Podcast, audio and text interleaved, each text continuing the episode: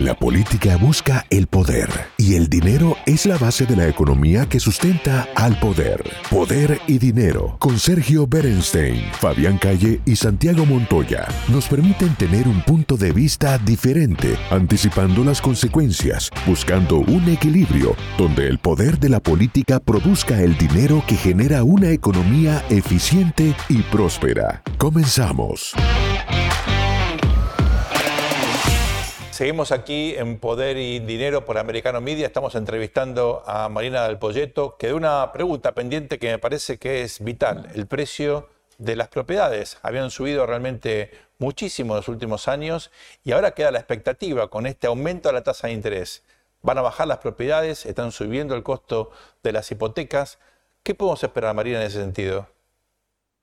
Sí, eh, cuando uno miraba la suba en la tasa de interés, entre el 2005 y el 2006, eh, ¿no? digamos que te coordinó, si querés, este, lo, previo, ¿no? la estabilización de los precios de las propiedades y después la implosión de la burbuja subprime, uno no conocía qué era lo que había dentro de las hipotecas y qué era lo que había dentro de los balances de los bancos. Este, después miramos desayunando, digamos, como, digamos, los empaquetados y eh, uno tiende a pensar que hoy tenés este, más tasa fija que variable, dentro de las hipotecas y uno tiende a pensar que de alguna forma el sistema financiero y la regulación del sistema financiero está operando y no tenés esos empaquetados dentro de los propios bancos.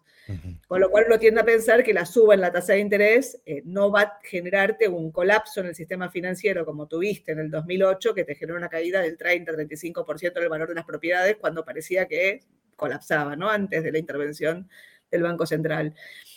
Vos lo que tenés aparte son algunos factores adicionales, ¿no? O sea, por un lado, eh, la suba de las propiedades este, tuvo que ver con dos cosas. Digo, por un lado, la inflación, este, pero sobre todo las tasas tan negativas y la posibilidad de comprar, digamos, este, de alocar, tomar crédito barato para, para, comprar propiedades, eso te generó un boom en los precios que todavía lo estás de alguna forma viendo en algunas regiones de Estados Unidos. En parte hay algunos factores adicionales, sobre todo los que tienen que ver con propiedades de alto precio no tenés un tema de migraciones dentro de Estados Unidos, ¿no? sobre todo después de la pandemia, y tenés este, un tema adicional de eh, ganancias financieras que se generaron, este, ¿no? digamos, por la enorme liquidez que tuviste, sobre todo durante 2021, digamos, en la pospandemia y hasta el colapso de 2022 que estás viendo, digamos, en los primeros meses de este año. Bueno, hay todavía, digamos, algunas compras de propiedades, digamos, al, contado, si querés, con dólares propios, digamos, generados por esas ganancias mm. financieras. Lo que pasa es que hoy tenés las dos cosas. Por un lado tenés las hipotecas arriba del 5,5%, o sea, vienen encareciéndose. Eso tiene un impacto muy fuerte sobre la cuota. Entonces, la cuota muerde ingresos, lo último que dejas de pagar es la hipoteca, pero de nuevo, la, la, búsqueda de nuevas propiedades se te va a empezar a caer. O sea, estás entrando en zona recesiva y lo que deberías tener es un freno en esa dinámica tan agresiva que tuviste en los precios de las propiedades. Si las propiedades te caen algo, digo, el sistema financiero lo corre riesgo. Si tenés una caída fuerte en los precios, lo que tenés detrás es un riesgo en el sistema financiero.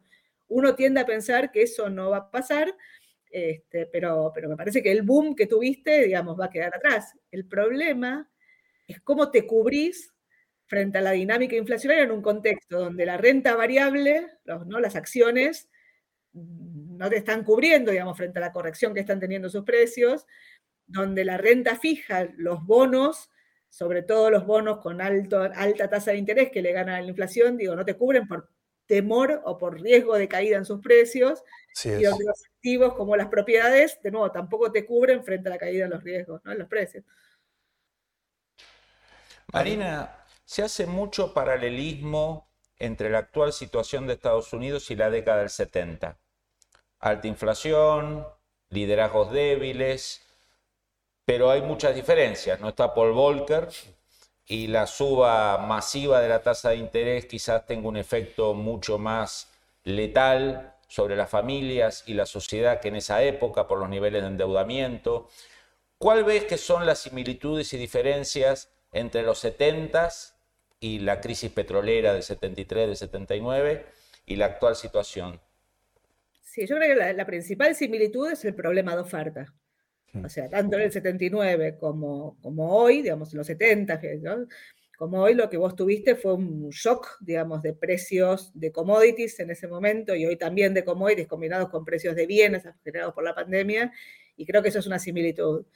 Creo que grandes diferencias son, una, lo que decís vos, es la financiarización del mundo, o sea, en los 70, digo, no tenías este nivel de, ¿no? digamos, de, creación de valor de los mercados, para decirlo de alguna forma, ni los niveles de endeudamiento del sector público, ni de las familias, ni del sector privado. Gran diferencia, o sea, hoy una suba agresiva de la tasa de interés te puede generar un problema eh, o sea, vos necesitas un poco de inflación, entre comillas, dicho por un argentino suena peligroso, pero para poder sostener eh, la, sustentabilidad de la deuda. O sea, la deuda es sostenible, si querés, en estos niveles, si la tasa de crecimiento de las economías es mayor que la tasa de interés. Eh, y bueno, digo, o tenés tasas de interés muy bajos o generas un crecimiento mayor. Si no vas a crecer rápido porque no tenés un shock de productividad que no se ve por dónde puede venir, hay algunas cosas, digo, pero no, no es tan claro. Bueno, digo, requerís un poco de inflación que te licúe esas deudas. Es un peligro. Pero creo que hay una diferencia adicional, ¿no? Digamos, en los 70, vos venías de este, años, ¿no? Digamos, de, convertibilidad, si querés, contra, contra el oro, ¿no? Este, y cuando vos rompés la convertibilidad y vas a ese esquema de flotación, si querés, de los tipos, digamos, de las monedas, Paul Volcker tenía dos objetivos, ¿no? Digamos, tenía un objetivo, que era bajar la inflación y tenía un segundo objetivo que era convertir al dólar en reserva de valor global. Claro. Hoy ese segundo objetivo en realidad empieza a estar, digamos, si querés, porque tenés el crecimiento tan agresivo que tuvo China en los últimos años y la discusión sobre, digamos, bueno, cómo, es la geopolítica global en los próximos años. Ahora, vos fíjate que en mitad de todo este contexto de, peleas de agendas que yo digo antes, donde la discusión en todo caso es, bueno, ¿cuál es la moneda de reserva global? Eh, China devalúa la moneda, o sea, tampoco está... Entonces, creo que la capacidad que tienen los bancos centrales para subir las tasas de interés en forma agresiva, como hizo Paul Volcker en su momento, está literalmente limitada por el endeudamiento. Digo, si no querés generarte una crisis de crédito, en el corazón del sistema financiero global, ¿no? Digamos, en el mundo desarrollado, no ya en el mundo emergente, como fue con Paul Volcker. Paul Volcker sube la tasa, los bancos americanos siguieron en pie, pero todas las economías latinoamericanas reventaron su deuda, o sea, fuiste un default colectivo de todas las economías latinoamericanas.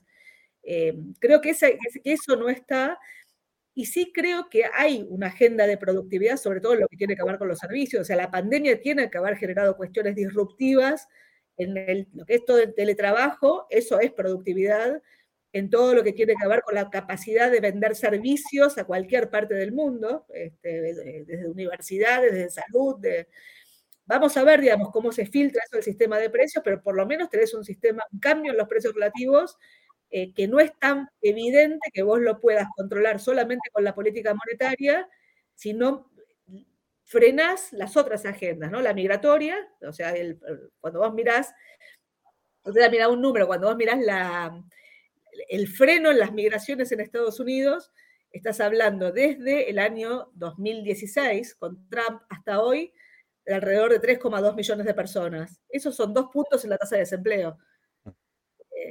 Cuando vos mirás la agenda verde, bueno, digo, toda la discusión sobre los bonos de carbono y cómo manejar esa agenda verde en un mundo que está teniendo problemas de calentamiento global, bueno, digo, te está frenando si querés inversiones en el shale americano que te podrían aumentar la oferta y reducir las fricciones que estás teniendo, digamos, frente a la guerra de Ucrania, más allá de cómo se resuelven las cuestiones de logística. O sea, creo que el tema de los liderazgos es no menor.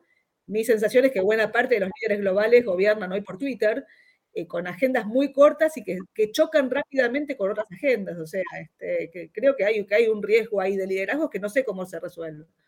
El análisis sobre el poder y dinero concluye por hoy. Seguimos con los cálculos y proyecciones para ofrecerles nuevas herramientas que les ayuden a tomar mejores decisiones. Hasta el próximo programa.